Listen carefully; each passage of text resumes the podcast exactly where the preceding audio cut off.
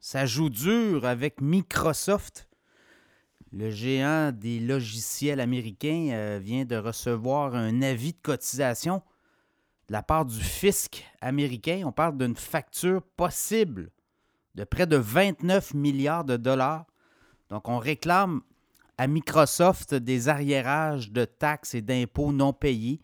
Alors, évidemment, Microsoft conteste.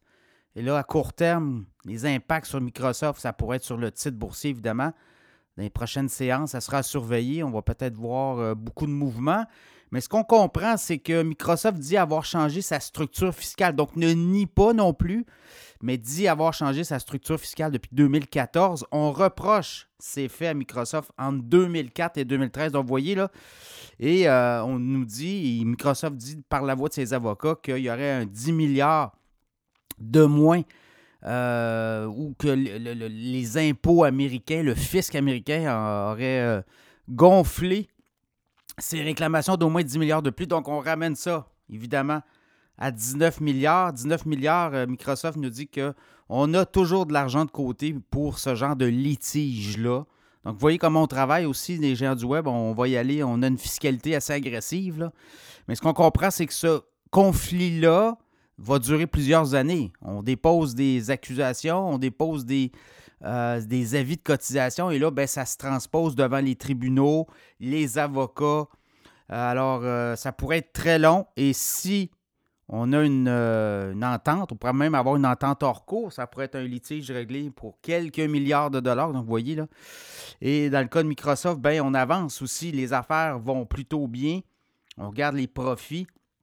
Et on regarde surtout les acquisitions à venir. Là, on achète Activision Blizzard, on est en train de compléter tout ça, une transaction de 68,7 milliards de dollars devrait être complétée dans les prochains jours. Donc, on est là-dedans aussi. Et quand on regarde le bilan de Microsoft, ben, au dernier trimestre, c'est quand même une compagnie qui fait beaucoup d'argent. 56,2 milliards de revenus et 20 milliards de profit net. Donc, c'est un, un, taux de rentabilité de 36% tout près de 36 là. Donc, euh, au Québec, de ce genre d'entreprise-là, ben, c'est la SAQ qui fait ce genre de, de profit net-là. Donc, euh, dans le cas de Microsoft, je regarde un peu euh, les, analystes sur le titre. Ben, on dit que d'ici un an, le titre pourrait être autour de 397-400 dollars et autour de 440 certains autres analystes.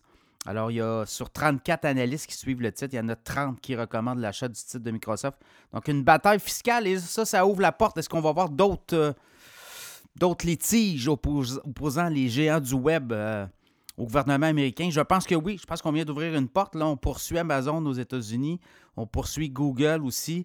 Donc là, on commence à voir euh, les impôts, le fisc américain être aux trousses des géants du web. Je pense qu'on va commencer à voir ça aussi. Donc, ça sera à suivre.